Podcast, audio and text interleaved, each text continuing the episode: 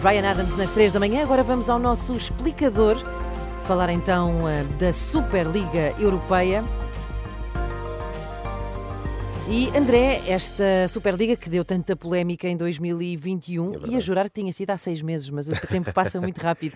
Uh, pode mesmo ser uma realidade, pode avançar. Uh, antes de mais, vamos aqui, vamos aqui recordar o que é que está em causa. Bom, em causa ainda está uh, a possível criação de uma liga fechada, uma espécie de Liga dos Campeões paralela, em que o critério não é a classificação nos campeonatos nacionais, é uma prova a convite, uma liga fechada que foi idealizada inicialmente por 12 clubes fundadores. A maior parte rapidamente desistiu da ideia, mas restam restam três que continuam firmes na vontade de realizar esta Superliga Europeia, a Juventus, o Real Madrid, também o Barcelona, que hoje ficam a saber se tal vai ser possível. A decisão eh, do Supremo Tribunal de Justiça da União Europeia vai ser tomada esta manhã.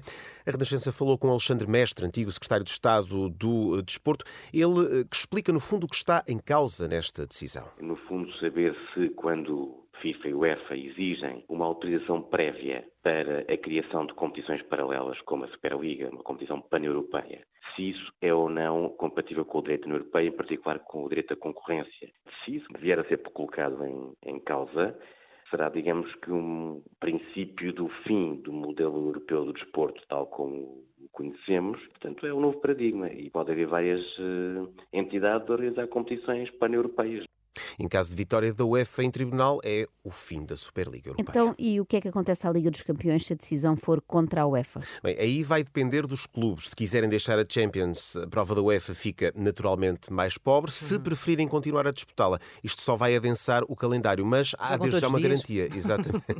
não, haverá, não haverá sanções para os clubes que uh, participem cumulativamente nessas provas. Isso fica totalmente fora de questão. Se os clubes quiserem apenas participar numa outra competição paralela, podem participar participar na futura competição paralela, sem que daí haja qualquer consequência ao nível dos, dos seus campeonatos nacionais, sem qualquer sanção para si, para os seus atletas, para as seleções nacionais. Ou seja, fica ao critério dos clubes e essa garantia uhum. também não há sanções. E os clubes portugueses também podem juntar-se a esta Superliga? Sim, aliás, o Futebol Clube do Porto chegou a ser convidado para, para a primeira tentativa de criação desta Superliga, mas acabou por rejeitar. A nova proposta uh, para esta prova contempla uma competição aberta com várias divisões, composta por 60 a 80 equipas.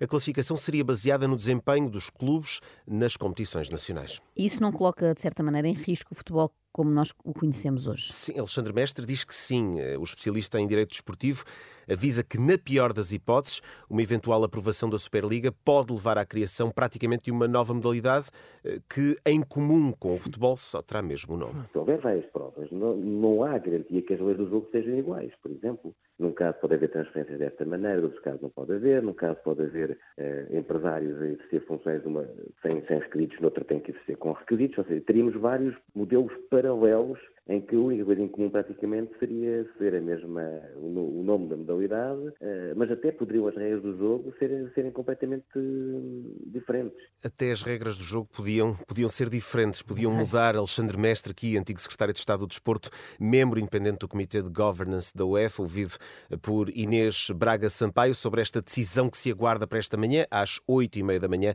a decisão do Supremo Tribunal de Justiça da União Europeia sobre a Superliga Europeia vai ser então conhecida em princípio, na próxima hora. E veremos se vai por diante, se pode ir por diante ou não. Ora, pois, aguardamos aqui então aqui a decisão, uh, que vai ser então, está por, por, por pouco tempo. Menos de uma hora. Uh, pode também passar pelo nosso site em rr.pt saber mais sobre esta Superliga. E eu quero já dizer aqui que atrás de uma Superliga vem mais o quê?